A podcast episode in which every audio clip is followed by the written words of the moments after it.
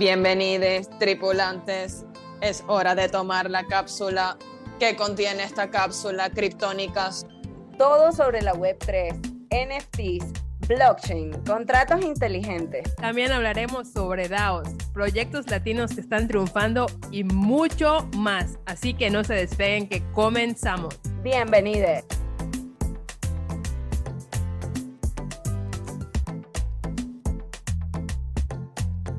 Quiero dejar aquí claro que la primera vez que escuché a Aidness me voló la cabeza y dije como que no importa si esta información se repite, debe repetirse, debe multiplicarse y, y, porque sí, principalmente soy una de las interesadas en querer adentrarme a este mundo de tecnología y, y bueno, mi perfil no es nada de tecnología, así que me encantaría que bueno, iniciemos Eines. Eh, lo primero, pues, quiero que te puedas presentar, que para los que estamos aquí, pues, nos comentes tu, tu, tu, experiencia, digamos que antes de, de, todo esto de tech, a qué te dedicabas y, y, y, bueno, tus pasiones y eso, conocerte un poco más. Bienvenida. Vale, vale, muchísimas gracias por, por el espacio y sobre todo agradezco la, la oportunidad de poder conversar sobre este tema porque siento que hay muchísimos espacios vacíos en cuanto a información.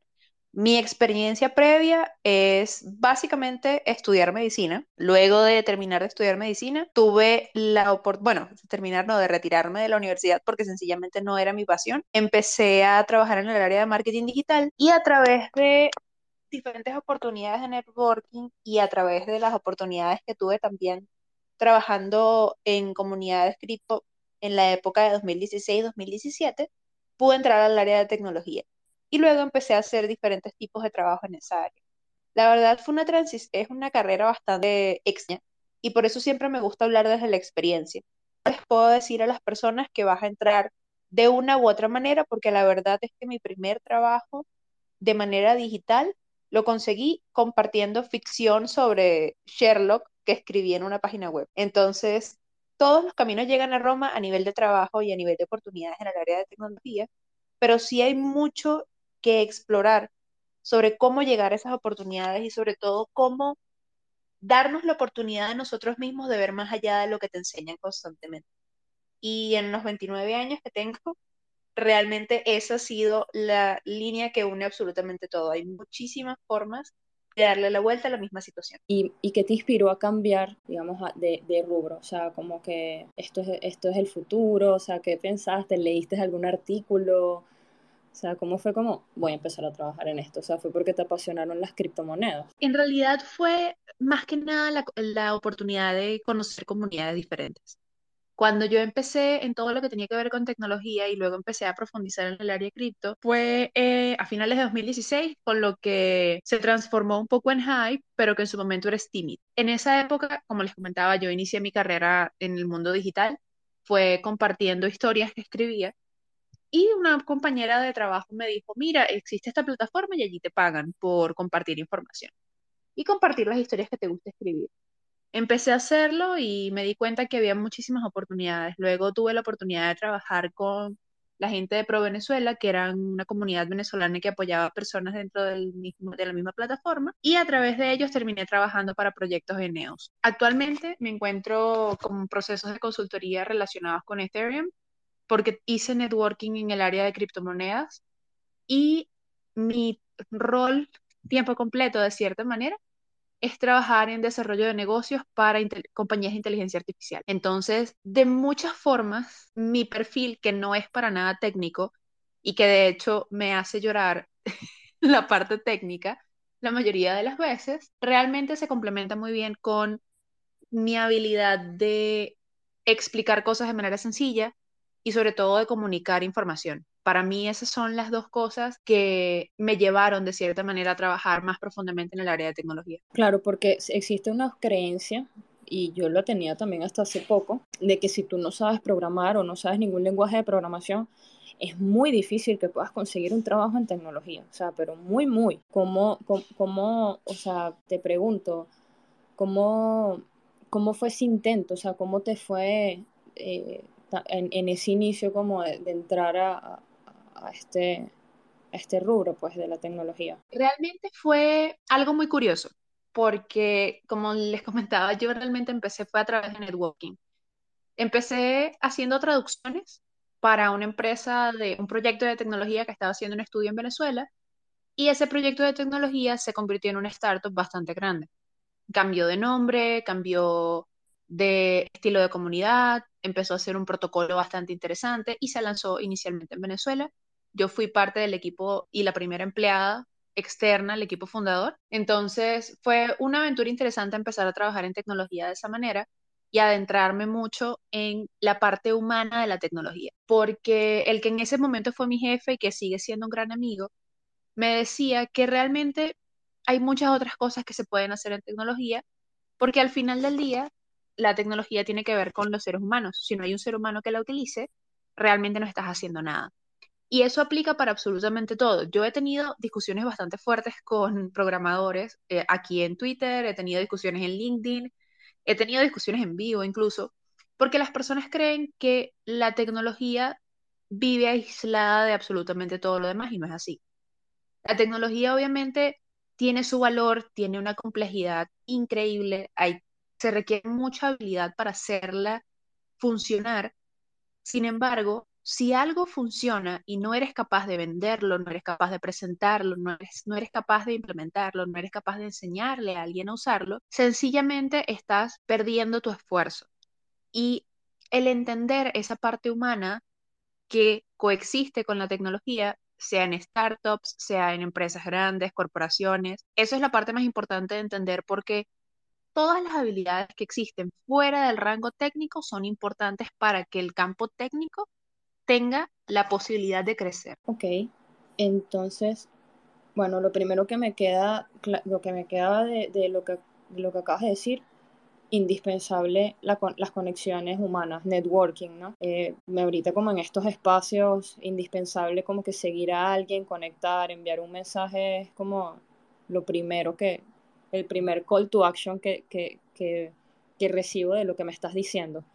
Sí, así es. ¿Y, y qué otros consejos nos, o sea, nos podrías dar o qué otros como que, otras herramientas eh, para poder como conseguir este tipo de oportunidades en tech sin necesidad de, bueno, esto pues de, programar como tú, eh, como cuáles son esos acercamientos pues que nos puedes aconsejar allí para, para iniciar este, esta búsqueda, ¿no? Vale, Sí, todo en el mundo en general es necesario dentro del área de tecnología. Les pongo un ejemplo que muchísimas personas no, no consideran la mayoría de las veces, y es el área de salud mental. Así como se encuentran psicólogos en, en empresas grandes, en corporaciones, que son personas que se encargan de acompañar tanto a los empleados como a los procesos de selección. Dentro de las empresas de tecnología también es necesario el rol de un psicólogo, pero tiene muchísimas implicaciones diferentes.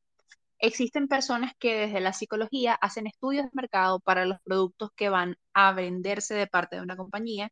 Existen personas que utilizando la psicología también hacen análisis del comportamiento tanto de los clientes que ya tienen como de los clientes que no han logrado cerrar. Hay psicólogos que se encargan también de apoyar todo lo que es la creación de contenido porque son personas que saben cómo va a impactar esa estructura de contenido o ese texto a las personas que la van a recibir o a la audiencia objetivo. Todo esto va dentro de una comparación en el área de psicología, pero la verdad es que existen todos los roles que se pueden imaginar fuera del área de tecnología son necesarios para diferentes plataformas. Tengo, tuve una compañera de trabajo que era una especialista en letras.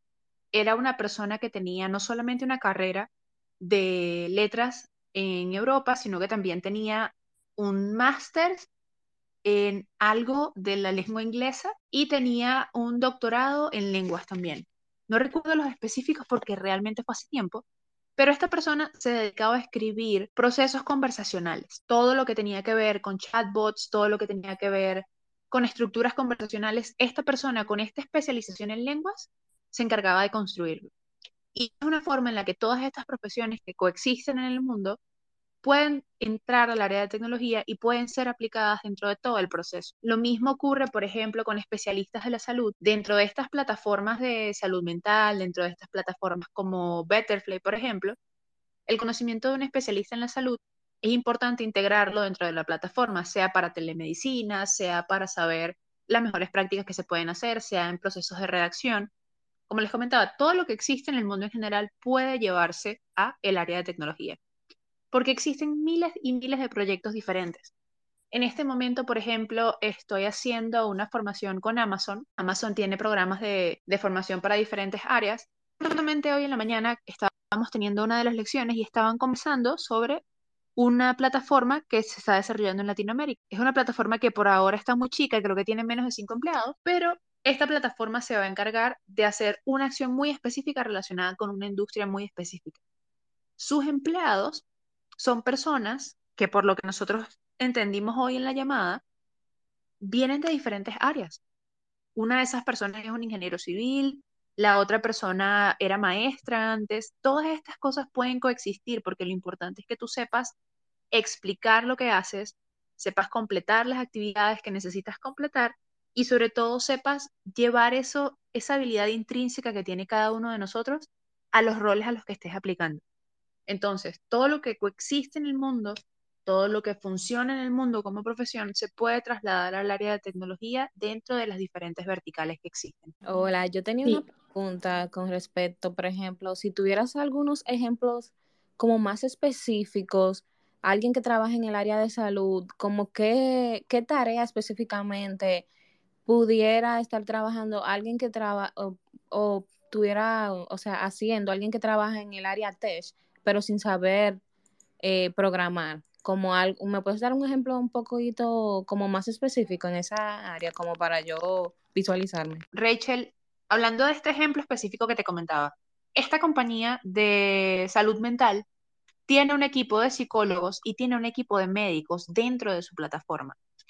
¿Qué hacen los médicos? Los médicos se encargan específicamente de atender toda la parte más orgánica del proceso de salud y los psicólogos se encargan de no solamente la parte de psicología, sino también de diseñar los procesos en los que la plataforma apoya a las personas. Esto significa que estas personas, sin salirse completamente de sus áreas de trabajo, sin salirse completamente de su experiencia, pueden aportar a las áreas de tecnología. Y esta empresa está básicamente ligada con los grandes pilares de salud a nivel regional, ¿no? Y están trabajando en una expansión bastante interesante. De hecho, hoy justamente contrataron a, unos miembros del equipo nuevos para que reforzaran la parte de psicología, porque quieren hacer otra vertical de negocio muy específica. Entonces, estas personas atienden tanto a empresas muy grandes, te hablo de que estoy 100% segura de que uno de sus clientes es una empresa de más de 5.000 empleados, hasta una cadena de farmacias familiares en Colombia. O sea, tiene muchísimas formas de aplicarse esa experiencia que tienen estos dos, este, dos grupos de personas del área de la salud, tanto este grupo de médicos como este grupo de psicólogos, que sin salir de su área aplican el conocimiento, aportan a la comunidad de tecnología y sobre todo aportan mucho a este proyecto o a este startup que está iniciando. Ya ellos tienen alrededor de dos años con los últimos seis meses siendo el, el, periodo de crecimiento más grande. Y genuinamente es algo que las personas de afuera quizás no, no ven que ocurre dentro de estas empresas pero existen muchísimas profesiones que se van integrando a medida que existen más y más proyectos de tecnología. Entiendo, entiendo. Sí, es como, como, la, como la parte humana, básicamente, de la tecnología. Exacto. Me encanta. Sí, así como lo plantea Inés, yo siento que también creo que pudiera tener una oportunidad. Eh, creo que mi, mi, mi, mayor reto ahora, Inés, y esto es una pregunta también eh, allí, es como esa transformación de mi de mi currículum, que es totalmente web 2, ¿sabes? Totalmente así de cuadriculado de trabajo normal de oficina, yo soy contable. Y, pero siento que mis conocimientos se pueden mezclar con este tema de la web 3, o sea, yo, yo, yo pudiera brindar como este mismo servicio de soporte financiero a una empresa tech, pero es como también tengo esa como me frena este, e, el, tema de, mi currículum, ¿sí? De, de, wow, de adaptarlo a la tecnología porque no es mucho tiempo lo que llevo, digamos que de experiencia, estudiando sobre Web3, más como podrás entender, o sea, esto es demasiado cambiante y, seis meses es como si estuvieras dos años aquí en, en, el área. Entonces, em, no sé, yo, yo he visto que tienes comunidades, eh, hay, hay, hay, alguna forma, algún canal en donde podamos eh, obtener algunos tips para esta transformación de tu currículum, que básicamente es como la primera, el primer paso también, ¿no? Aparte de conectar y eso, como te mando mi, mi hoja de vida. Em, ¿qué, ¿qué, errores? Realmente lo primero que lo primero que le recomendaría a cualquier persona es convénzanse de su propio valor como empleado y de que ustedes, tanto en el mundo personal como en el mundo laboral, ustedes también están buscando. Y ustedes también tienen criterio de elección. Y eso es quizá algo que muchas personas, porque yo también venía del mundo de trabajo tradicional y venía de la idea en la que la empresa, entre comillas, me está haciendo un favor a mí por contratarme. Y no es así. Yo estoy apoyando a la empresa y dándole mi conocimiento y dándole mi habilidad para que ellos puedan cumplir una función o ellos puedan cumplir un objetivo o ellos puedan lograr algo. Yo también aporto a ese proceso. Y el mundo en general ha cambiado muchísimo. Cuando yo empecé a trabajar en, remoto en 2016, yo recuerdo que había muy, muy pocas oportunidades de, de, trabajo remoto porque no era algo común. Ahora hay muchísimos más boards de trabajo remoto que oportunidades de trabajo remoto abiertas. Pero lo que yo recomendaría, quizás son tres cosas en general que recomendaría si vas a entrar tanto tú como cualquier otra persona al área de tecnología, el área de Web3, el área cripto, todas esas diferentes áreas o subáreas de la tecnología. Y lo primero es tomar un documento de, de World o un documento de Docs y escribir toda la, la experiencia profesional que tengas, absolutamente toda. Desde tu primer trabajo cuando vendías cosas en el colegio hasta el trabajo que tuviste hasta el día de hoy.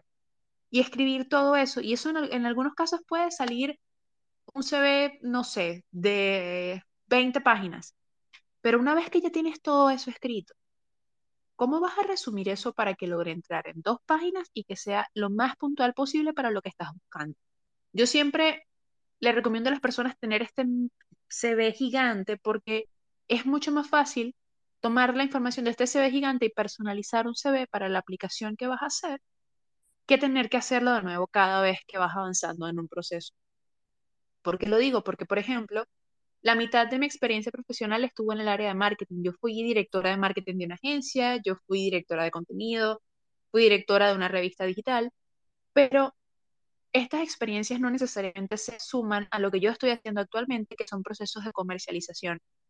Y yo tengo mi CV de muchas páginas, pero en este momento yo estoy haciendo trabajos de básicamente ventas, entonces me oriento más a armar un CV en base a eso. La recomendación sería que tengas un CV americano, que son estos CVs que son básicamente un documento en blanco y negro, que contiene toda la información que necesitas, tiene toda la data que puedes necesitar y básicamente ilustra de una manera muy sencilla la información. Lo otro es buscar de manera muy estratégica. ¿Por qué? Porque oportunidades hay muchísimas. Yo recuerdo que hay una plataforma específica para conseguir trabajos en cripto. ¿La recomiendo? No.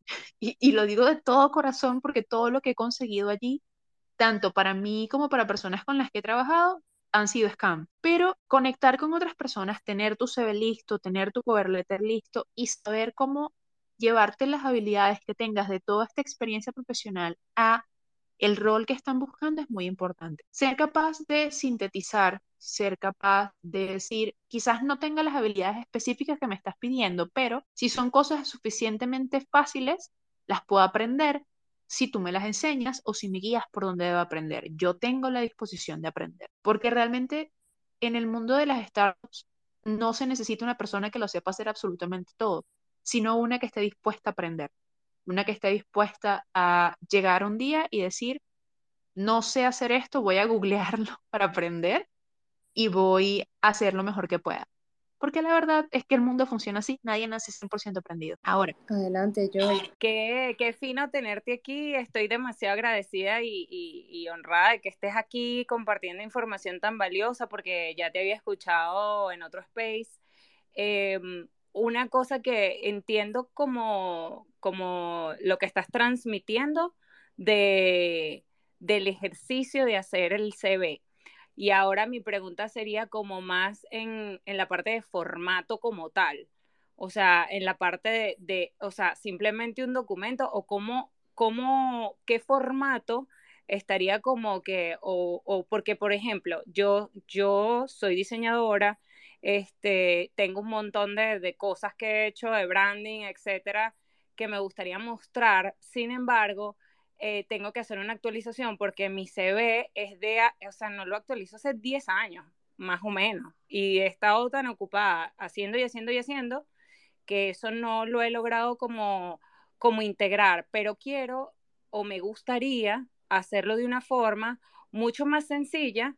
Por ejemplo, no sé si Linktree, no sé si alguna, algo, algo que me ayude como que a sintetizar y no sé, tú hablas de un documento blanco y negro, pero no sé qué, qué formato se pueda recomendar bajo tu experiencia, si es que eso existe o es que yo solo lo estoy diciendo o que se me ocurre porque me gustaría hacerlo de esa manera.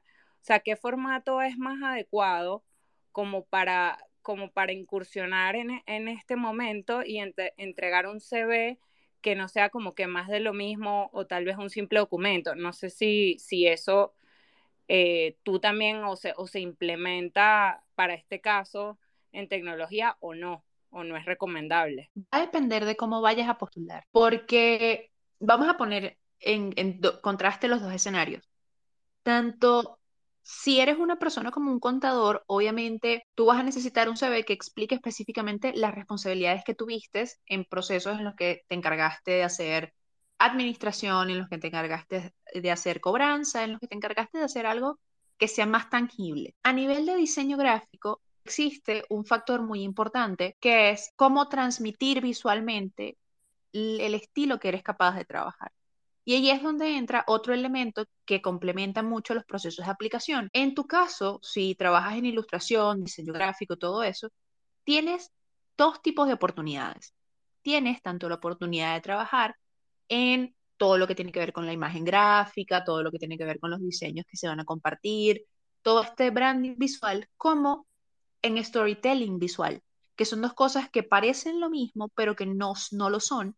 Y que, por ejemplo, te voy a poner el, caso de, de, Reserve. Reserve es una plataforma latinoamericana nacida en Venezuela por un equipo fundador americano. Esta plataforma inicialmente tenía una imagen bastante estandarizada, pero hace un tiempo bastante largo empezaron a hacer storytelling con los iconitos que estaban haciendo.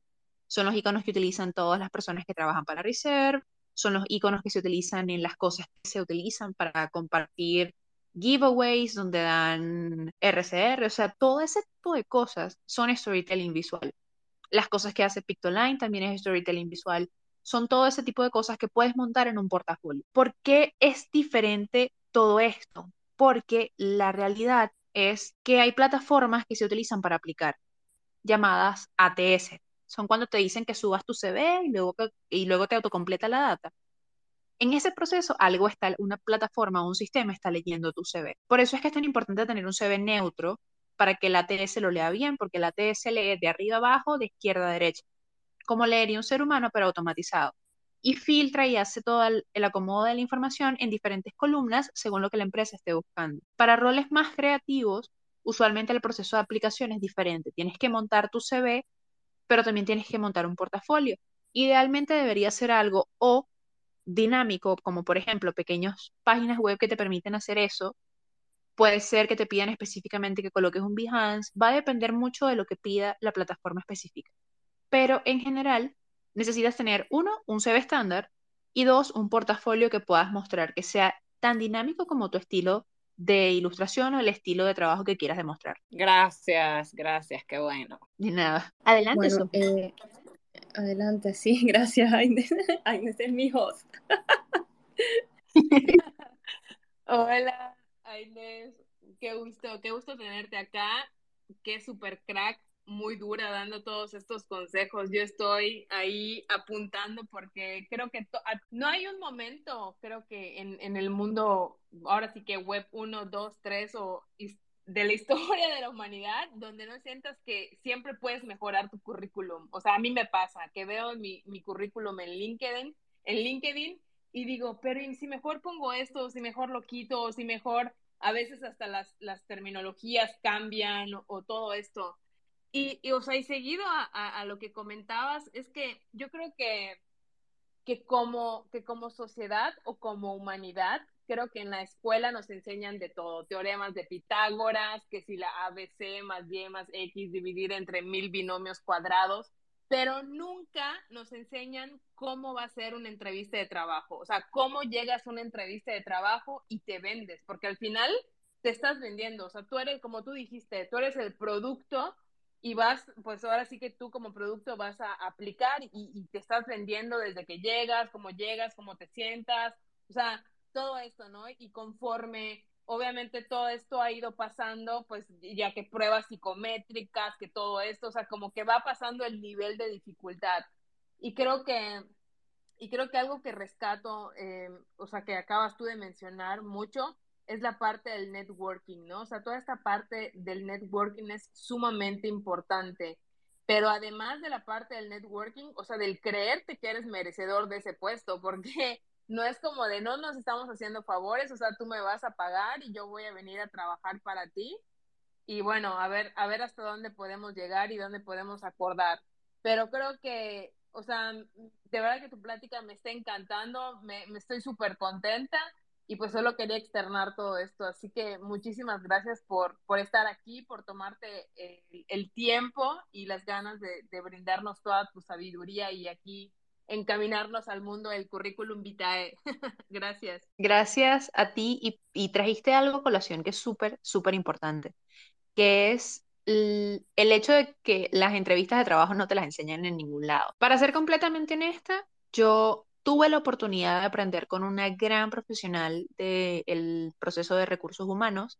Es una persona que tiene alrededor de unos 30, 40 años de experiencia se especializa en, estos procesos nuevos de gestión porque se ha ido actualizando, es una señora mayor, pero se ha ido actualizando muy constantemente a todo lo que es este proceso de entrevistas, de cómo presentarte a ti mismo como talento, cómo ayudar a convencerte a ti mismo de que tú realmente estás aportando algo a una empresa o tú realmente eres alguien merecedor de estas ofertas, porque eso también pasa, especialmente en el área de tecnología cuando muchos salarios son muy por encima de otras áreas eh, ocurre el síndrome del impostor, ocurre esta tragedia que es básicamente las personas no se creen en dónde están, no, no aceptan que realmente merecen esas oportunidades o se convencen a sí mismas de que ni siquiera tienen que buscarlas. Realmente lo, el único consejo que yo puedo dar para los procesos de entrevista es practiquen y confíen en lo que saben, porque ¿qué es lo que yo veía cuando hacía, cuando yo me encargaba directamente de hacer procesos de selección? Veía personas que en el papel eran fabulosas, veía personas que a través del correo se comunicaban maravillosamente, pero cuando llegaban a las entrevistas se caían automáticamente porque no tenían confianza en sus habilidades, no sabían cómo explicar su CV. Lo mejor que pueden hacer es sentarse con su CV cuando deciden, ok, voy a aplicar a estos cinco puestos porque quiero tener un mejor trabajo o porque quiero cambiar de empresa o quiero entrar en tecnología, sí o sí. Voy a aprenderme mi CV de adelante hacia atrás, de atrás hacia adelante. Voy a poder explicar cada uno de los puntos de mi CV con ejemplo. Si yo confío y sé lo que está en mi CV, voy a poder presentarme de la manera más pulcra posible. Voy a poder explicar mis ideas de la forma más clara y concisa para que este entrevistador diga, ok, esta persona me puede aportar a mi empresa. Entonces, estudien las preguntas básicas. Si entran a internet y coloquen preguntas comunes en las entrevistas, son exactamente las mismas para todas las empresas. O sea, con ligeras variaciones van a ser exactamente lo mismo. Y les hablo de, he tenido experiencia en el área de marketing, en el área de influencers, he tenido experiencias trabajando para clientes en el área de finanzas, en el área de tecnología, en el área de reclutamiento, muchísimas áreas diferentes y las preguntas son casi siempre las. Entonces, tomen su CV, confíen en lo que están allí, confíen en ustedes mismos y se lo estudian. Si ustedes saben eso, todas las entrevistas que tengan van a irles súper, súper bien. Oye, qué lindo todo lo que estás diciendo, Aida, es verdad que, que, muchas gracias por, por, compartirlo y de una manera tan, tan clara y sencilla, ¿no? Que de verdad que no, no, no siento que alguien quede con dudas de, la manera en cómo te expresas. Eh, yo tenía una pregunta retomando nuevamente esto, lo de networking, eh, sabes, tener, conocer personas, hacer contactos, y va dirigida a tu comunidad. Se, eh, conozco que tienes una, una comunidad, creaste una comunidad acá en Twitter para conectar a las personas. Y yo estaba curiosa y bueno, si aprovecho un momento para preguntarte si tienes algunas historias de éxito, por llamarlo así, de, de esas conexiones entre, entre los miembros de esa comunidad eh, que tienes acá en Twitter si la puedes compartir, por favor. Sí, de hecho hubo una, una historia muy adorable que es una persona que coloca, oye, necesito trabajo, estoy buscando una oportunidad. Yo lo veo, le escribo, oye, quizás deberías postular a este tipo de roles porque creo que se ajustan a lo que estás buscando. Perfecto, ahí quedó la cosa inicialmente. Alrededor de unas dos o tres semanas después, me llega un mensaje de otra persona de la comunidad diciéndome que había conversado con esa otra chica y esas personas estaban trabajando juntas. Entonces, fue simplemente dar esos pequeños empujones. A veces las personas preguntan cosas y se contestan en público, a veces me escriben por privado para pedirme más información. Va a depender mucho del perfil de cada persona, pero ahí se están ocurriendo conexiones en tiempo real, personas que hacen una consulta y no contesto yo, contesta la comunidad completa. Por ejemplo, había alguien que estaba preguntando cuánto tiempo era necesario practicar para una entrevista en inglés. Y ahí le escribieron cualquier cantidad de cosas, le escribieron, necesitas una semana, necesitas un mes, necesitas un año, necesitas practicar esta cantidad de horas a la semana. Muchísima dinámica en relación con estas pequeñas respuestas que van a depender obviamente de la experiencia personal de cada uno. Yo no recomendaría estudiar un año para una entrevista eh, porque en un año pasan muchas cosas, entonces no, no recomendaría simplemente esperar, pero lanzarse, ¿no? y lanzarse a hacer las preguntas que tengas que hacer, porque puedo contestar yo, pueden contestar otras personas, puede llegar a una conversación súper interesante por DM para contestar esas dudas, pero lo más importante es lanzarse, preguntar e interactuar con otras personas, porque allí se están estableciendo conexiones. Y no solo se establecen conexiones allí, sino que también se establecen conexiones a través de los DMs porque se empiezan a hacer referencias y después me lo comentan. Y es súper divertido ver esas cosas que están ocurriendo que yo no estoy viendo de frente, pero que después los, los diferentes actores de la escena me cuentan. Es súper interesante. Buenísimo, acabo de nuevo volver a pinear la comunidad de Eines. Yo me uní a esa comunidad ya hace un tiempo, o sea, estoy ahí súper activa y los invito también em, a que se unan. Si tienen alguna pregunta para Eines, algún comentario que les quieran hacer, pueden pedir el micrófono con gusto. Esto es un espacio de micrófono abierto. Eh, Sojo, adelante. Gracias, Nay. Yo quería comentar algo que, que estaba diciendo Aidnes y, y, me, y me hizo mucho sentido. Es que en general creo que cada quien tiene su tiempo y su momento. O sea, con esto de la comunidad de que decían un año, un mes, o sea, inglés o, o si postula un trabajo que son dos o tres idiomas, o sea, obvio, cuando no es un idioma como nativo o no es un idioma que domines tan bien, pues te da, te da el nervio y, te puede ganar.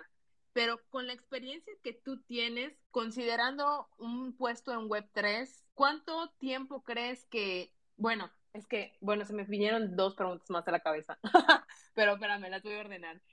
Con la experiencia que tú tienes, ¿cuánto crees o el tiempo pertinente que, deberías como de esperar para postular a esa vacante o sí, o sea, como de en qué tiempo es como el recomendable que yo me postule para esa vacante y que esa vacante también pues ahora sí que me responda, ¿no? Porque también hay que a veces dejar ir porque en muchos en muchas ocasiones no te no te dan ni, ni feedback, no no te responden de, "Oye, si entraste, no entraste, buena suerte, suerte para la próxima." Entonces, ¿tú cómo lo ves? Mira, te lo voy a hablar de, de una experiencia muy personal que fue una lección muy dura que me tocó aprender y es que yo tengo mucho tiempo queriendo trabajar en 10 empresas, ¿no? Son estas empresas que cumplen el perfil que yo quiero de empresa, cumplen con mis expectativas salariales, cumplen con todas estas cosas que yo he buscado a nivel profesional y que realmente se orientan hacia donde yo quiero llevar mi vida. Y hace aproximadamente unos dos años, yo veo una vacante y veo que el formulario es una cosa súper sencilla. Yo lleno la primera parte y me quedé trabada en el cover letter. Completamente trabada. No sabía cómo explicar lo mucho que me emocionaba ver una vacante que cumplía todo lo que yo estaba esperando. Esperé, digamos que de un lunes a un viernes, ¿no? Eh, todo este proceso para pensar mejor. Escribo mi cover letter en el formulario y cuando le doy a entrar, la vacante había sido cerrada. Se había cerrado en tres días. No, por no. favor, no. No, no, Sí. no, no, no, esto no puede ser verdad. Entonces, lo que yo les recomiendo a las personas es, en lugar de, de esperar y en lugar de, de buscar esa, ese momento, lo que, lo que yo llamo usualmente momento eureka, ese momento en el que se prende el bombillo y dices, wow, o sea, esto es, ya estoy lista. La realidad es que, así como se cerró esa vacante, es bastante probable que si la oportunidad es lo suficientemente atractiva para un grupo grande, las vacantes se cierren. Entonces, si en el momento tienes la habilidad y tienes la información que necesitas, ejemplo, tienes tu CV, tienes tu cover letter, tienes tu portafolio, todo lo que te están pidiendo, si lo tienes a la mano, aplica, porque aunque no te den feedback, lo peor que puede pasar es no escuchar de ellos.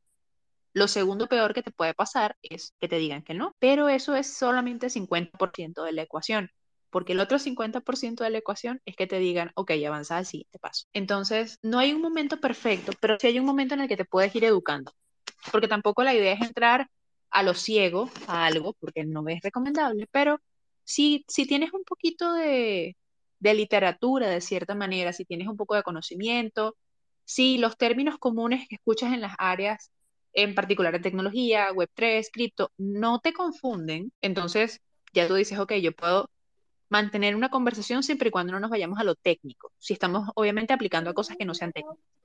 Puedes aplicar y avanzar por allí. Súper buenísimo. Y de hecho, uh, bueno, escuchándote, se me viene, tengo curiosidad. Y esto también retomando un poquito lo que decías al principio, mencionando de cómo cada una de las carreras, dando ejemplos, ¿no? De cómo estas carreras se amoldeaban de, de, cierta manera a, a, la tecnología hoy en día. Y, y, sí, mi pregunta es la siguiente. Básicamente, okay. volviendo al tema de las profesiones, ¿no? de, la, de las carreras, de tú estabas dando ejemplos de cómo estás, eh, un médico podía hacer cierta cosa en tecnología, cómo un profesor podía hacer tal cosa en tecnología. Mi pregunta es, en tu experiencia, ¿cuál sería la carrera más dominante que, que se ha vuelto, que se, ha vuelto, sí, que se ha se ha transformado eh, eh, o las personas más interesadas en el mundo de la tecnología, en desempeñar su carrera en el mundo tecnológico. ¿Será me explique mejor? Sí, sí, te entiendo.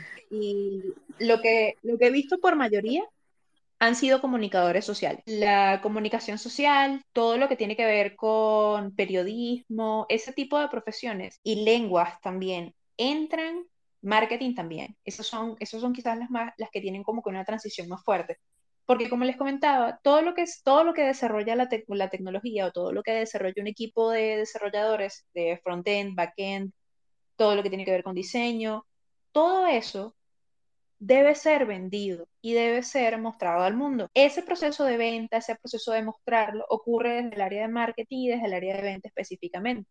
También hay áreas de generación de demanda, también hay áreas de crecimiento, también hay áreas de innovación, que son áreas que se nutren mucho de estos perfiles que tienen cierta experiencia con comunicación, cierta experiencia con procesos más humanos o procesos de transmisión de información de una manera muy dinámica. El área de marketing o siempre van a haber personas que están buscando perfiles de growth o de crecimiento, es porque crecimiento se encarga de hacer diferentes labores para que la compañía se proyecte mejor a nivel. Buenísimo. Quiero leer un poco los comentarios que están dejando aquí al lado. Gracias a Silky, que veo que dejó una pregunta que dice, ¿cómo se debería organizar el CV dependiendo de la empresa a la que postulas o de acuerdo a la línea de tiempo de tus experiencias y trabajos realizados? O sea, ¿cuál de las dos? Dependiendo de la empresa a la que postulas o de acuerdo a la línea de tiempo de tu, de tiempo de tu experiencia y trabajos realizados? Lo mejor siempre será tenerlo de acuerdo a la experiencia, porque salvo contadas excepciones, la mayoría de las plataformas o de las empresas no te van a pedir un CV específico. Si te lo piden muy específico y te dan la instrucción de cómo hacerlo, eso para mí es una bandera roja. Ya eso para mí hace un poco sospechoso el proceso porque Me preocupa cómo es la estructura interna si no tienen la suficiente apertura para aceptar diferentes tipos de CV. Entonces, lo mejor es siempre un formato de CV americano. Pueden meterse en Google y ver en, en la, en área de imágenes, colocan CV americano. Y ahí van a tener una visual de cómo debe verse ese CV. Es un CV muy sencillo que debe ser en orden cronológico inverso, lo más reciente de primero. Y no irse más de 10 años hacia atrás en experiencia. Esas son las bases de un buen CV y que no se pase nunca de dos páginas. Importante, sí. Yo siempre he visto que hay personas que sienten como que mientras más mejor. Eh, y que si el currículo no tiene más de, de, de, yo le digo currículum, yo no sé, yo siempre tengo en la mente, pero el CV, ¿entienden? No tiene más de tres páginas, cinco, como que, como que se siente que falta. Y a veces es simplemente como información concisa y que de verdad llama la atención en tu currículum. Currículum otra vez. Bueno, ustedes entienden, no sé. ¿Cómo le dicen ustedes? Abro, abro. Currículum, está bien. Currículum vitae. Es, es, CV es como la abreviación. Ok, ok. Sí. Pero sí, gracias a las personas que están haciendo eh, su comentario. Eh, veo aquí que, que, dicen, creen y confían en su, en su talento, en sus habilidades y en su experiencia. Total, yo, yo siento que tiene que ver mucho con, con cómo te sientas tú en cuanto a, tus habilidades y cómo y qué tan segura te sientes tú de, de, de, de proyectar eso. Y, eso es lo importante cuando tienes una, una entrevista, proyectar eso que eres y, y, no dejarte intimidar, porque yo sé que las entrevistas pueden ser, uff, súper intimidantes y ese día como que tú no eres tú misma y como que se te olvida todo. Pero la verdad es que con preparación y, y como tú dices, investigar cuáles son las preguntas comunes que te hacen los diferentes trabajos, como que si tú te preparas de antemano y practicas la respuesta, aunque no necesariamente lo digas exactamente eh, de un como un robot eh, cuando te hagan la entrevista, eh, vas a tener como una idea y vas a estar un poco más preparada y no, estar, no te quedas como que, ah, ah, gagueando en el día de la entrevista, porque eso sí, sí puede afectar un poco. Sí, e, es cierto. Y lo que yo les recomiendo a las personas a nivel de, de hacer la entrevista es pongan las reglas del juego ustedes. Porque, ¿qué pasa? Que cuando nosotros entramos a la entrevista, hay, hay una técnica en ventas que dice que la persona que completa la acción o que dice qué es lo que va a pasar es la que tiene el control de la conversación.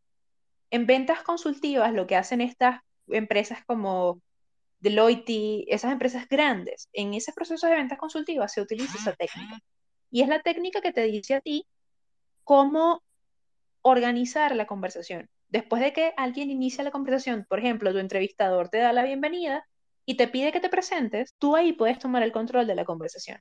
Y el tomar el control es una cosa que se ve muy tonta, pero que te va a ayudar a tener confianza si el entrevistador se presenta y te dice, cuéntame sobre ti, en el momento en el que tú le cuentes sobre ti, tú te adueñas de esa conversación y tú dices, este es mi momento porque yo confío en lo que sé. La mejor forma de hacer eso puede ser iniciando ese, ese cuento de cuéntame sobre ti con alguna anécdota muy específica que sea algo que en, en el área de recursos humanos se llama gancho. Es este gancho con el con que entras a la conversación y la persona te recuerda por algo muy específico. Yo recuerdo a una chica que una vez entró al, proceso de, entrevista y lo primero que nos dijo era algo así como, a ella le decían la loca de los gatos. Y a mí me pareció muy gracioso. Y esta persona estaba entrevistando para un rol importante. Y esta persona me dijo algo muy similar, como yo soy la loca de los gatos. Y a mí me pareció muy curioso. Y después, cuando estábamos conversando sobre los diferentes postulantes, salió específicamente el caso de la loca de los gatos. En mi caso, por ejemplo, lo que suelo decir cuando me preguntan sobre ti es, yo tomé una decisión muy arriesgada y me retiré de medicina. Y eso a ellos se les engancha en la mente porque dicen, esta persona se retiró de medicina, ¿por qué? Y ahí yo tomé el control de la conversación y el resto de la conversación yo lo voy a hacer anecdótico, voy a poder explicar, como les comentaba, tomar cada punto de mi CV y tener una anécdota que contar sobre cada uno de ellos, me ayuda a mí a tener el control. Y poder tomar el control de la, de la conversación y poder llevarlo de la manera más efectiva posible como una conversación y no como algo unilateral, ayuda mucho a mantener esa confianza, mantener ese, ¿sabes? Yo no sé qué que te ayuda a ti a destacar como candidato para cualquier postulación. Claro, claro. Cuentas, ojo. Bueno, quería empezar con otra cosa, pero voy a empezar con otra. Porque lo que acaba de decir Aitnes es, o sea, a mí, de hecho, en mi primera entrevista de trabajo fue lo que me dio mi trabajo. Porque la persona con la, la que me entrevistó tenía como un cuadro de Nueva York y yo le dije, yo amo Nueva York, es la ciudad que más me gusta de todo el mundo. Me, me empecé a hablar de Nueva York y de todas las veces que he ido y no sé qué, ella fui, o sea, como que hubo una conexión porque a ella también le gustaba mucho Nueva York. Y casi, casi cuando me contrató me dijo, ¿sabes por qué te contraté? Porque te gustaba Nueva York. O sea, digo, entre todas tus cualidades también, pero ese fue un gancho, o sea, el hecho de hacer este, este bond, esta hermandad, este de que, de que tenemos algo en común, o sea, los seres común, los seres humanos somos así, o sea, buscamos como de que a ti te gusta el rojo, a mí también, te gusta un coche bajito, a mí también, o sea, esto es importante. Y, y ahí viene también una parte que, que bueno, no sé, que, que me gustaría que, que comentaras, Aidnes, es la confianza, ¿tú crees que también puede, te puede como jugar en tu contra? Porque una persona que se muestra muy autoritaria o a lo mejor como esta parte de como tengo mucha confianza en mí misma puede caer en el de, ah, no, esta, esta nos va a venir aquí a hacer y deshacer. Y también quería, solo ya rapidísimo, hace, hace unos días vi un post en LinkedIn que donde decían, sigo buscando trabajo y no porque no me guste donde estoy, sino porque, porque quiero seguir creciendo. O sea, fue como, como, un, como, un, sí, como un lema así de quiero seguir creciendo y en mi trabajo actual estoy ganando muy bien, pero, o sea, como cuáles tú creerías que son las flags para saber si tu trabajo actual no te llena tanto y cuándo quitarte de ese trabajo. Realmente esa era mi pregunta, pero bueno, ya empecé con lo de Nueva York. Sabes que em, existe una diferencia muy sutil entre confianza y soberbia, que es justamente lo que estás comentando. Yo estuve en una entrevista que fue, era, era una entrevista en la que estábamos entrevistando a una persona para, para un proyecto. Y esta persona, como les comenté, en papel una persona se puede, se puede ver o espectacularmente bien o espectacularmente mal. En papel, perfecto. Pero al momento de entrevistar, eso fue ver un accidente en cámara lenta. Esta persona llegó con una actitud súper soberbia, llegó muy tarde al espacio de la reunión, eh, no contestaba las preguntas de manera estratégica, era una persona que decía, mi palabra es la última palabra, yo no te voy a contestar eso porque yo no tengo la información para contestarte eso, ni siquiera podía adivinar en el proceso. Y nosotros nos quedamos todos dentro de la entrevista pensando, wow, realmente queremos trabajar con alguien así. Tuvimos otra entrevista ese mismo día con otra persona que en papel se veía igual de bien que este primer candidato y esa segunda persona no tenía nada de confianza en sí misma. En papel se ve fabuloso. Los dos candidatos se veían fabulosos, pero esta segunda persona no tenía nada de confianza en sí mismo, muy difícil, nos miraba a la cara, eh, era bastante conflictivo para nosotros sacarle una respuesta completa a las preguntas. Todo lo que estaba a nivel de papel estaba perfecto, porque nos, hizo una presentación y todo, pero sencillamente no se sabía explicar. Entonces, tiene que haber un punto medio en el que tú te sientas confiado, porque la realidad es que todo el mundo tiene la disposición de aprender. Si no tuviéramos la disposición de aprender y reflejáramos esa poca disposición de aprender, sería muy complicado conseguir trabajo. Y tendrías un trabajo muy difícil para hacerlo en una compañía que no sea lentamente un entorno tóxico. Ahora, con respecto a, a cómo saber cuando de cierta manera el trabajo te quedó pequeño, es usualmente cuando no tienes retos en tu día a día. ¿Qué son retos? Son que te toque aprender algo nuevo, que tengas oportunidad de crecimiento, ese tipo de cosas son los que son banderas verdes o green flags con respecto a los trabajos, que son espacios en los que a ti te da oportunidad de aprender, que tú tengas una buena comunicación con tu manager o con tu director o con tu gerente o con tu jefe y que el entorno en general se preste para que puedas brindar ideas y crecer. Porque hay una gran diferencia entre un entorno donde aprendes pero no creces a nivel de cargo, a otro lugar en donde creces a nivel de cargo, pero no estás aprendiendo las habilidades que se justifican en ese cargo. Porque existen muchas empresas, yo trabajé en una, que de hecho, una escalada de una persona sin habilidades básicas para su rol, para su primer rol. Digamos, una persona que trabaje eh, como estratega de marketing. Si una persona que trabaja como estratega de marketing no tiene las habilidades para poder desarrollar algo a una gran escala y no solo hacer copies de publicaciones de redes, entonces esta persona obviamente no puede ser gerente de marketing.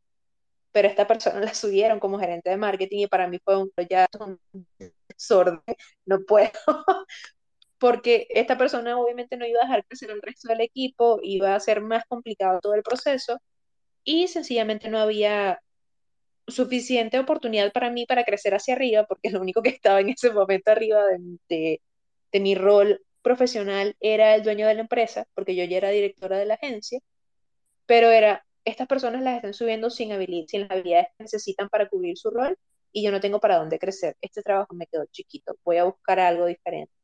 Y a pesar de que esa búsqueda de algo diferente me llevó a empezar de cero, entre comillas, me dio el espacio para aprender. Y por ejemplo, en este momento yo tengo un rol que es de cierta manera intermedio.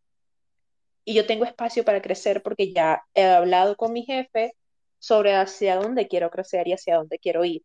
Y él está de acuerdo con eso. He hablado con los miembros de la otra empresa con la que trabajo bajo ese mismo esquema. Si en algún momento no hay una oportunidad para mí de crecer, ese es el momento en el que yo digo quizás debo cambiar porque siempre tenemos que estar buscando eso, crecer no solo a nivel de sueldo, sino a nivel de habilidades. Adelante, Joy. Ahora esto que, acaba que acabas de decir, Agnes, me abre demasiado la mente de querer saber o me da demasiada curiosidad de querer saber cuál sería ese, o sea, cuál es ese rol, ese trabajo web 3 soñado para ti. ¿Cuál es como ese gol que tú tendrías hoy o qué proyección podrías darnos porque realmente me intriga. O sea, por toda tu experiencia, estoy demasiado curiosa de saber cuáles son entonces las proyecciones o las, las aspiraciones de una persona que viene con, con este, esta experiencia, este currículum y, este, y todas estas vivencias. O sea, ahorita que dijiste esto del techo, estoy estoy súper, eh, no sé, curiosa de saber eso. ¿Cuál sería tu trabajo soñado hoy? Hoy, mi trabajo soñado hoy sería CRO, Chief Revenue Officer, la persona que se encarga de los ingresos financieros de las compañías. Yo, de hecho, en un par de meses voy a iniciar una maestría en finanzas y banca digital, específicamente orientado a nuevas tecnologías, con el IEPS, que es un instituto de negocios de España, porque me interesa ese rol. Un rol que sea más directivo, que sea un ejecutivo tipo C. Ese es el tipo de rol que a mí me interesa en este momento pero sé que en este punto, con mi perfil actual, no lo tengo. Necesito tener esa formación académica que me va a ayudar a dar ese pasito extra. Y, y por eso yo también voy a tocar un tema que quizás no me preguntaste directamente, pero que tiene mucho que ver con cómo nosotros vemos nuestras carreras. Yo sé que muchas personas viven del, de la inmediatez. Las redes sociales nos han acostumbrado muchísimo a eso, el mundo en general es muy inmediato pero la verdad es que las carreras se planean con años de antelación. Y yo en 2016, si yo me hubiese dicho, mira, vas a estar trabajando en una empresa de inteligencia artificial, vas a estar trabajando con empresas de cualquier tamaño, vas a estar haciendo proyectos que nunca en tu vida te imaginado y vas a tener que hablar en procesos de inversión para startups, nunca en mi vida me hubiese creído eso. Pero hace un año, cuando entré de lleno a todo lo que tiene que ver con los procesos de venta, procesos de organización ya a nivel de finanzas corporativas. En ese punto dije, ok, esto es donde yo me voy a plantear cómo voy a llegar allí. Entonces fue pasar al cargo siguiente eh, del que estaba en ese momento, ya lo logré. A partir de acá es pasar al otro cargo que está intermedio entre lo que estoy haciendo ahora y ese cargo de mi cargo soñado que es CRO.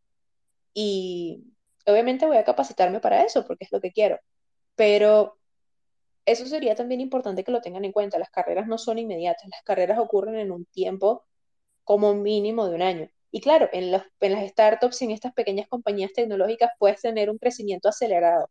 Puedes pasar, yo conozco, conozco un caso de un gran amigo que pasó de Customer Success a Customer Operations Manager y Em, pasó a ser Chief Operation Officer, COO de una compañía. Y eso ocurrió todo en 11 meses. Entonces, Oh, obviamente en wow. estas- en estas compañías puedes crecer rápido, pero, pero no siempre es bueno. Entonces, dense el tiempo que necesitan, proyecten esa idea y, y avancen y vayan encontrando los escalones que están desde el punto A hasta el punto B, porque hay diferentes escalones y velocidades en las que pueden llegar. Oh, qué crack. Pam, pam, pam, pam. Me encantó. Y bueno, me- qué fino que estés paso a paso construyendo eso. Y deseo de todo corazón que llegues allí. No, bueno, eh, sí, voy a tratar de hacer un resumen de forma muy atrevida porque ahí nos ha dado mucha información. Sojo, sí, agrega algo. No, no, no, dale, dale, haz, haz tu reset, tranqui, tranqui. No, bueno, este, para los que llegaron tarde al Space, no se preocupen, esto va a quedar grabado. Inés es una, pues, una chica con bastante, bastante experiencia eh, en asesoría para, para conseguir oportunidades laborales en el mundo de tecnología. Tiene una gran experiencia y ha estado aquí ya casi por una hora compartiéndonos varios tips para poder arriesgarnos a esto. Muchos de los que estamos aquí en el espacio seguro estamos soñando, me incluyo, en, en trabajar en algo relacionado a Web3 o en tecnología. Más de uno aquí debe estar como yo apasionado del tema y bueno, este nos ha brindado varias, varios tips y principalmente eh, el networking, conectar con personas en el espacio. eh, es uno de los primeros consejos que nos ha brindado, eh, contactar, arriesgarnos a, hacer ese contacto, esos mensajes, estoy yo aquí, estoy dispuesto, esta es mi hoja de vida. Eh, lo otro, pues, tener la seguridad de los conocimientos que tenemos. Si em, estamos desarrollando alguna experiencia actualmente en un trabajo tradicional, Web 2, eh, confiar en esas, en, en- en esas habilidades que tenemos y, saber cómo proyectarlas eh, para que, la, para que este empleador eh, vea en ti una persona que puede generar valor en la empresa. Eso también me pareció bastante valioso, en la forma en cómo también tú te vendes, ¿no? Con, tener esa seguridad en ti mismo. Hay un, otro, otro, otra, otra recomendación que nos dio Eines hablando del tema de los currículum. Teníamos como una duda de cómo presentar este tipo de, de CV a estas empresas o cuáles eran las estructuras. Lo que ella nos recomienda es en un documento de Word anotar todo lo que han trabajado, toda su experiencia, si sean dos páginas, y de allí empezar a sacar con pincitas, eh, digamos que lo, lo, lo que lo, lo, que vamos a plasmar en este CV, no hacer un CV de más, o sea, no eh, plasmar más de 10 años de experiencia, lo cual también me parece increíble. Ahí ya creo que tra trabajos de hace 10 años atrás, o sea, no tiene sentido porque han cambiado muchas cosas, la tecnología ha sido muy cambiante y, y, y hasta las formas también de manejar equipos y trabajos en equipo han cambiado. Bueno, la pandemia es una prueba de eso, ¿no? Eh, o pues tener un, me queda también el, tener un cover letter, una, eh, un cover letter en español es como una carta de presentación, esto es muy importante y esto sí deberíamos tenerlo listo. Inés nos contó una experiencia que por darle mucha mente al cover letter eh, esperó varios días para aplicar el trabajo que básicamente estaba esperando por mucho tiempo y cuando lo hizo ya estaba la vacante cerrada. Entonces, eh, confiar en hacer un cover letter, eh, digamos que que, que, que, estés seguro de ti para que lo tengas ya ahí listo para estas oportunidades. Eh, sintetizar, ser, ser, capaz de, de sintetizar. Eh, ella nos comenta que muchos de estos procesos de selección eh, usan sistema, un sistema de ATS que es como una inteligencia artificial que hace la misma lectura que un humano. Eh, sin embargo, pues es importante como eh, aprender a sintetizar y, y, de hecho compartí una, un tweet está pineado. Ella eh, recomienda siete verbos accionables para usar en el CV y, y, cuándo usarlos, sobre todo para describir las responsabilidades del CV. Ahí está también pineado. Y, y bueno, eh, para ya si llegas al proceso de una entrevista, pues lo, lo básico sería como buscar en Google qué preguntas son frecuentes en entrevistas. Ella nos comenta que casi siempre son las mismas. Entonces, como tener estudiado bien el currículum, también me queda de uno de sus consejos, estudiar muy bien el currículum y, y, poder ejemplificar eh, con, con, situaciones de, de, la vida real cada experiencia eh, que has tenido, eh, como que trabajar con, con ejemplos, eso también me pareció increíble. Entonces, bueno, eso es básicamente lo, lo, lo que hemos hablado hasta ahora, pero bueno, como digo, muy atrevido porque creo que se me está escapando algunas cosas. Sojo, adelante. Súper bueno tu reset, súper bueno. Fuiste así como en, como en eras, así paleozoica, genozoica, o sea, todas, te lo juro. te lo juro, te lo juro. Buenísimo. eh, bueno, yo quería nada más, o sea, porque como dice yo, o sea, el listón de Aitnes, o sea, está altísimo, o sea, yo no solo la veo como todo lo que ella acaba de decir, o sea, y que quiere lograr, sino que casi, casi fundando una propia empresa. Así que bueno, ahí lo pongo aquí como alfa sobre, sobre la mesa por, por si no te, te lo habías ahí como, como metido a la cabeza, pero creo que sí, o sea, vas, vas para allá derechita, de verdad. Sí, es que es que sabes que todo eso que tiene que ver con, con, ser el jefe de revenue de una empresa y todo eso son etapas para esa empresa, porque ya mi empresa, de hecho, está en etapa bebé.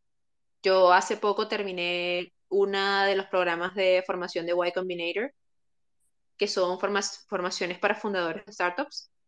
Lo hice porque realmente me llama mucho la atención todo el ecosistema latinoamericano para, para apoyar a las personas que tanto buscan trabajo como que necesitan metodologías que se adapten mucho más a ellos. Los conozco, conozco los problemas desde, desde una perspectiva muy personal, pero necesito esa formación extra para poder darle ese empuje y esa capacitación que necesito realmente para poder dar el mil por ciento en todo lo que quiero aportar. Porque yo soy muy blanco y negro con respecto a qué es lo que puedo aportar. Si sé que puedo aportar algo, voy a hacer el mil por ciento. Si no, voy a aprender lo que me falta para poder llegar a ese punto. Entonces, eso viene por allí. Quizás no este año, porque realmente tengo muchas cosas que terminar a nivel de formación académica, pero ya lo van a ver, ya lo van a ver y, estoy segura que va a ser algo bien interesante en el espacio de tecnología. Y, y por favor, tráenoslo aquí a Criptónicas, o sea, nos, nos interesan esas informaciones, o sea, queremos ser parte de tu crecimiento también y no solo eso, celebrarlo contigo, porque mientras más mujeres también estemos sumándonos a este ecosistema y sumando y sumando y sumando, o sea, es, es lo mejor que podemos hacer. Y ya para cerrar, solo quisiera que me dijeras tres cosas, así como en, como en entrevista de trabajo, tres cosas que le dirías a tu Aitnes de hace 10 años, que sabes ahora, que, pudieran subir, que pudieran servirle a ella hace 10 años y que tú sabes ahora? Tocar la puerta no es entrar, sería la primera.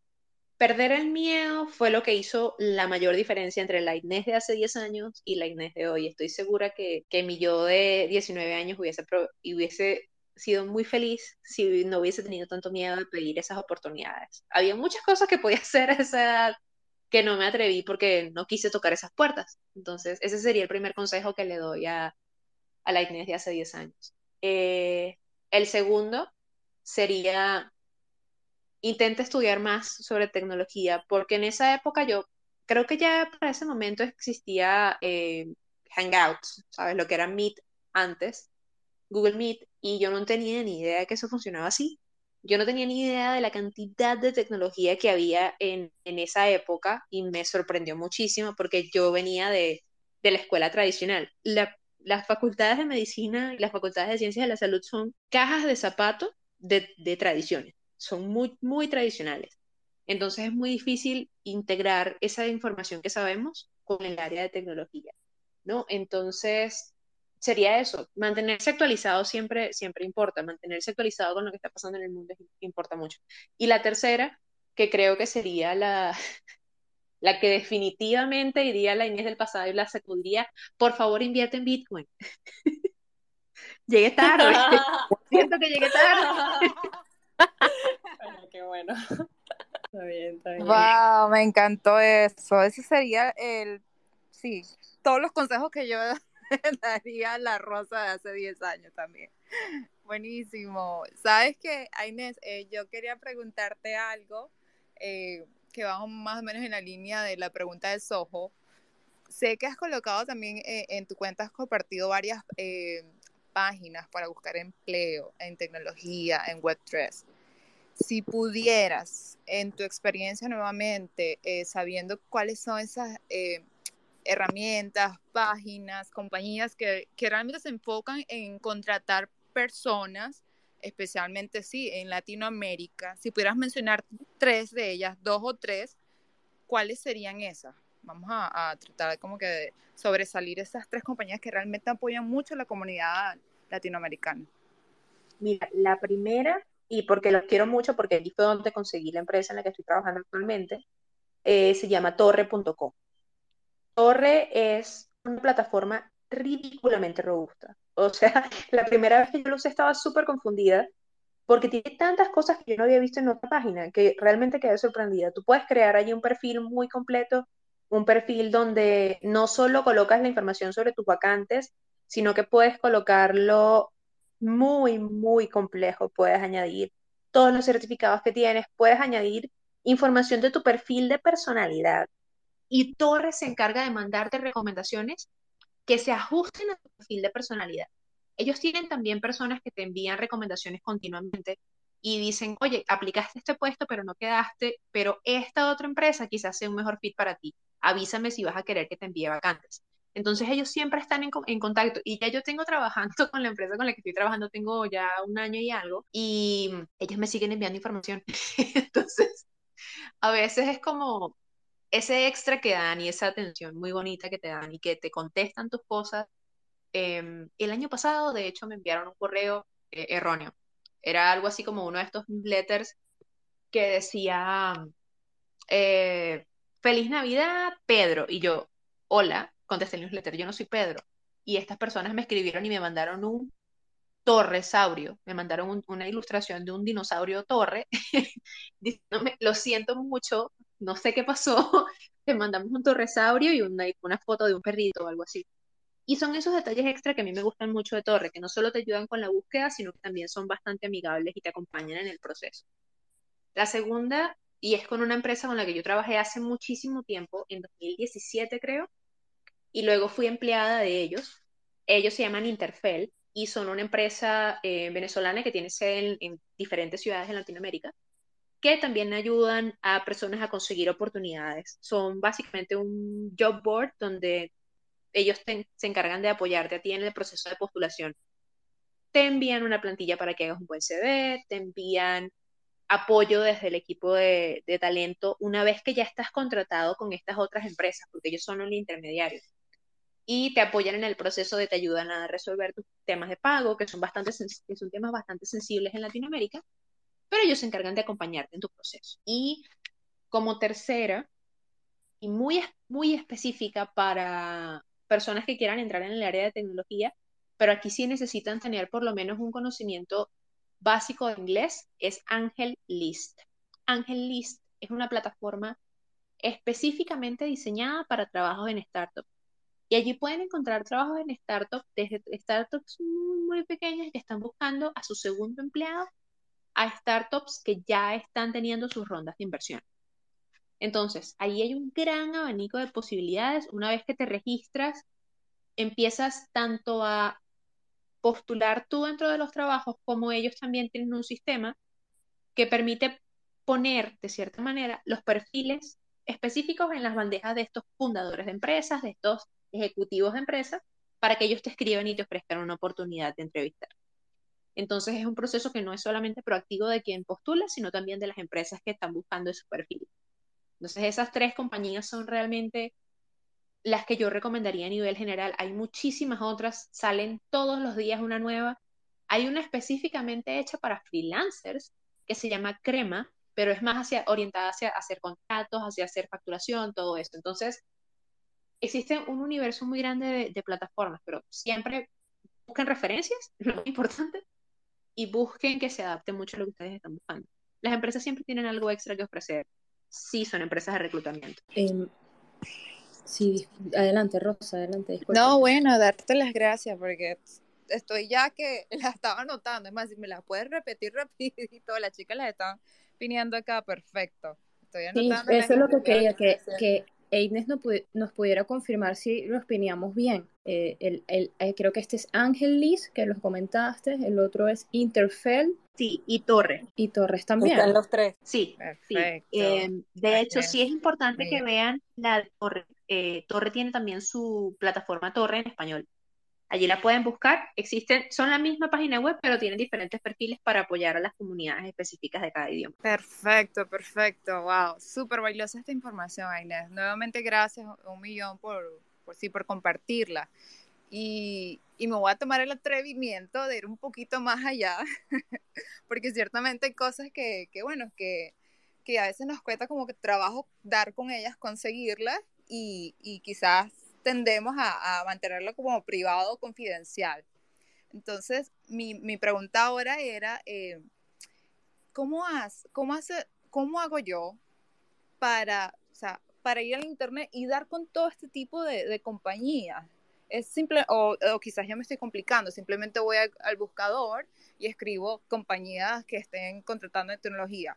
¿O hay realmente un secreto más, hay un tip de cómo dar con este tipo de empresas, especialmente porque estás diciendo de que sí, que cada día salen más, entonces me gustaría saber un poquito esa parte si, si nos puedes contar. Mm, No hay como un consejo específico que se pueda aplicar porque por el hecho de que sale cada día una compañía diferente y literalmente es que están saliendo desde debajo de las piedras, eh, es muy difícil decirte cuál sí y cuál no. Yo lo que siempre recomiendo es busquen por el rol que están o que, o que tienen como expectativa a nivel profesional. Porque, por ejemplo, si yo me voy hoy día y digo, quiero conseguir un nuevo trabajo, yo voy a buscar Business Developer Manager, porque ese es el rol, tanto el que yo estoy haciendo ahora como el rol que voy a tener después. Entonces, busco el rol específico y busco diferentes compañías o diferentes compañías que cumplan con el perfil que yo quiero. Lo que, lo que suele desanimar a más personas cuando hacen estos procesos de aplicación es que empiezan a aplicar a un montón de empresas sin estudiar la empresa. Entonces, sería recomendable que si buscas el rol y buscas la empresa, y si la empresa cumple con las características que tú quieres para una empresa, que quizás sea una empresa que trabaje en el área de tecnología, que quizás sea una empresa que sea una empresa pequeña porque quieres tener oportunidad de crecer. Eh, LinkedIn, por ejemplo, si la empresa ya está registrada allí, te dice cuánto tiempo en promedio duran los empleados. Y yo nunca, nunca, nunca recomiendo que la persona se postule a una empresa que abajito diga la duración promedio de un empleado 0,6 meses. No, cero, olvídense. La empresa puede verse muy linda, pero salgan corriendo porque eso significa que o los empleados renuncian o la empresa los vota. Entonces, ahí hay algo tóxico de alguno de los lados y no es recomendable. Hagan, su, hagan lo, que, lo que en el mundo de, de las inversiones estas de la serie A, la serie B, todos estos procesos de inversiones en proyectos tecnológicos, se llama diligencia, ¿no? Que tú vayas y hagas tu investigación. Nunca te quedes con la, con la palabra de otra persona de 100%, sino asume lo que, lo que te gustó de esa información, verifícala, contrástala, compárala, pero nunca se queden con, con una sola opción, vayan y busquen su, su data, busquen la información específica de cada empresa, porque hay proyectos que en papel no se ven tan llamativos, pero que en la práctica son increíbles. Entonces vayan y busquen, investiguen. Yo, yo iba a trabajar con una empresa eh, americana que tiene unas oficinas acá en Venezuela y en papel se veían increíbles. Yo recuerdo que en ese momento fue una negociación bastante tensa porque yo tenía dos ofertas en simultáneo y, y yo les dije, mira, sabes que me, la otra empresa me ofreció más dinero, pero me gustaría saber si ustedes tienen un rango de negociación. Y, y esta empresa básicamente me dijo que no tenían un rango de negociación, eh, pero que a lo mejor quizás me subían el sueldo más adelante. Y eso para mí fue una, alerta roja. Entonces, hagan su investigación, eso los ayuda muchísimo. Buenísimo, pues nada más que agradecerte, Einer, y públicamente quiero que sepas que te admiro mucho, admiro mucho tu experiencia, todo lo que, o sea, todo, todo, todo lo que has pasado para, para lograr lo que hasta ahora has llegado a lograr y, y, o sea, no, como las otras chicas estaban comentando, yo no tengo duda de que, o sea, si ya tú tienes como trazado esa meta de que quieres llegar a ser es, eh, a llegar a ser esa posición de finance manager, no tengo duda de que lo vas a lograr. O sea, me encantaría que en unos años volver a contactar y, y decir como, wow, qué locura. ¿Te acuerdas en el espacio que lo dijiste? Es increíble. Está Nico, Nico es, es familia, es parte de la comunidad. Nico, bienvenido, ¿cómo estás? Hola, ¿cómo están chicos? Saludos a todos. Súper en shock con todo lo que estoy escuchando. Disculpa que estoy en la calle. Me están cortando el cabello y escuchando todo. Y de verdad, estoy en shock porque mucho de lo que han dicho, o sea, de verdad, un placer conocerte. Ah, Inés, este, estoy en shock con todo lo que tú has dicho porque mira, por lo menos en mi caso, este, a mí me sucede mucho que yo he tenido oferta de trabajo web 3 pero es como lo que tú dices que llamaste el síndrome del impostor, ¿no? De que personas ven que la capacidad en uno, que uno no cree que uno puede hacerlo. Y en mi caso, es, me gustaría consultarte algo. A mí me pasa de que yo trabajo desde los 15 años, pero yo he trabajado en muchas áreas distintas, ¿no? Y en todos mis trabajos te puedo decir que siempre fui muy bueno, aún haciendo cosas que eran nuevas para mí, me desempeñaba muy bien. Entonces, a mí me sucede de que yo no me siento especialista en nada.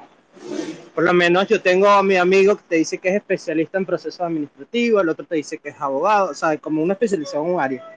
En cambio, a mí me sucede de que yo entiendo de derecho jurídico, que yo entiendo de contrataciones, de que yo entiendo supervisión y desarrollo de proyectos, que también entiendo cómo se críe churro, cómo se lleva una tienda de zapatos, pero fueron periodos así como que un año aquí, dos años allá, o de repente incluso mis jefes llegaron al punto de que me cambiaban de gerencias para solucionar problemas. Entonces eso me causa en mí una, un tema como laboral bastante confuso, porque a la hora de hacer un currículum no sé qué colocar. Se te preguntó qué consejo me puedes dar. Bueno, vamos a esperar que Einer Oh, vuelva a subir. Ya, ya llegó. Ok, vamos a ver si puedo escuchar la pregunta. Vamos a esperar. Hay que conectar. Sí, y lo que te puedo decir, y mm, espero que te dé la claridad que necesitas, es, ¿tú te has dado cuenta que todas esas cosas que has hecho tienen que ver con operaciones? Eh, sí, fui también supervisor general por parte de presidencia de Parque Central. Entonces cuando alguien le preguntaba cuál era mi cargo, eh, decían todo, el supervisor todo. Yo mismo me sentía así como que no sé lo que hago, pero hacía, hacía un poquito de todo. Pero yo no, me, no, no, no sé cómo canalizar todo eso sobre lo que sé hacer. Y creo que sí, también trabajo mucho en las áreas de operación. Sí, es No que sé, todo eso que estás diciendo entra dentro del perfil de, de supervisor de operaciones. Todo, todo lo que has dicho entra dentro de ese perfil. Y eso, eso es algo que creo que puedes aplicar a toda tu, a toda tu experiencia profesional, porque lo que muchas personas no ven es que aunque no sea intencional, la mayoría de nosotros ha tenido un hilo conductor o un hilo en común entre todas las experiencias laborales que tienen. En mi caso, por ejemplo, fue la experiencia de comunicación. A mí me encanta comunicar entre diferentes partes, me encanta enseñar, me encanta integrar cosas. ¿Y sabes para qué funciona eso? La habilidad de enseñar funciona para hacer demos. La habilidad de comunicar cosas funciona perfecto para hacer presentaciones comerciales. La habilidad de ayudar a las personas a conectar funciona perfectamente para las áreas de negociación. Ayudar a niños a que dejaran de hacer estupideces cuando yo era anfitriona, eh, me ayudó mucho a negociar. Y todas esas cosas tienen mucho en común. Entonces, en tu experiencia profesional tienes que sintetizar que lo que has trabajado tiene mucho que ver con el área de operaciones. Entonces, sintetiza todo y date un título que cubra como un paraguas o como una sombrilla a todas estas cosas que has hecho y que has trabajado en el área de operaciones en diferentes cargos. Porque la realidad es que tu perfil entra perfecto dentro de operaciones. Operaciones es un universo gigante de opciones. Operaciones tanto para el área de tecnología, operaciones para el área de organización, operaciones para el área operativa de personas en, en planta, muchísimas cosas. Entonces, engloba todo eso bajo el área y especializa cada una de las habilidades que has logrado allí. Por ejemplo, gestionar procesos tiene mucho que ver con organización. Encargarte de supervisar se encarga del análisis y visualización. Hay muchas formas en las que puedes llevar ese hilo conductor a todo lo que has hecho. Wow, no lo había pensado nunca desde ese punto de vista. Pero sí tienes razón.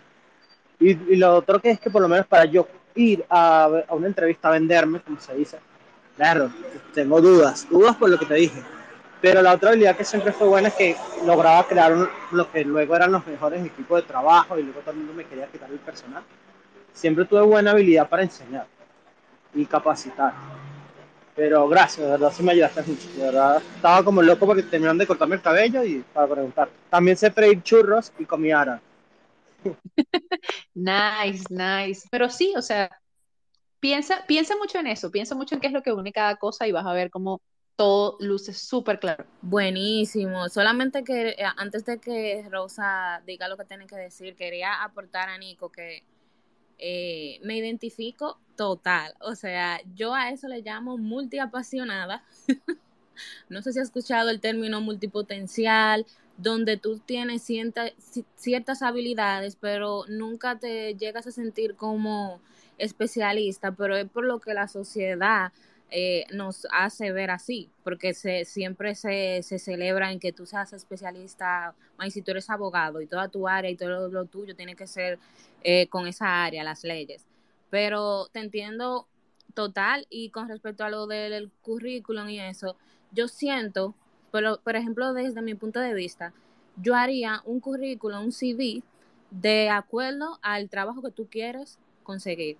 Como tú tienes tantas habilidades y a lo mejor una de la otra son tan separadas eh, que no se relacionan entre sí, yo organizaría varios currículums de acuerdo a las diferentes posiciones, que es algo que yo siempre tengo eh, en mente, así como multiapasionada, porque ya yo acepté que yo soy multiapasionada y que yo no me encajo en un solo tipo de, de, de, carrera profesional. Y eso es lo que a mí me ha dado más libertad en la vida. Cuando tú aceptas que sí, tú eres, tienes habilidades en las diferentes áreas, eh, eres experto en diferentes áreas, no, no, no puedes decir que no eres experto, tienes, tienes eh, habilidades y experiencias.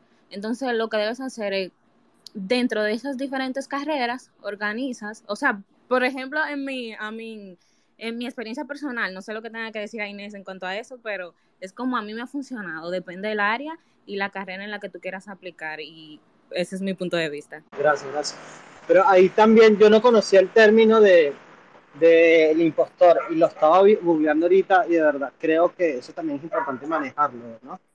Creo que eso afecta a mucha gente más de lo que uno cree. Claro que sí, el síndrome del impostor es algo que afecta muchísimo y mucho más ah, eh, lo he visto en mujeres, casi en hombres no, no, como que no lo había visto, pero te celebro que, lo compartas y que, que lo dejes saber aquí, porque la verdad es algo como bien común, que uno no se siente nunca al 100% preparado y si uno espera a sentirse preparado para aplicar a una posición, nunca lo va a hacer. Eso tiene que ver mucho con el miedo y, y, y las inseguridades que uno cree de uno mismo, pero la verdad que te celebro por compartir esto aquí. Me siento súper eh, identificada contigo. Y, nada, no sé qué tenga que decir Rosa, que perdón que te me fui adelante, pero yo tenía que decir algo porque soy técnico. no, buenísimo. Yo, bueno, yo le dije a Inés que esto no, y que no, Inés, en una hora yo creo que vamos a poder hacer el space. ya va una hora cuarenta. Y no la queremos quedar para siempre. Y estoy sudando, o sea, estoy como, yo no sé si hay que hacer una segunda parte.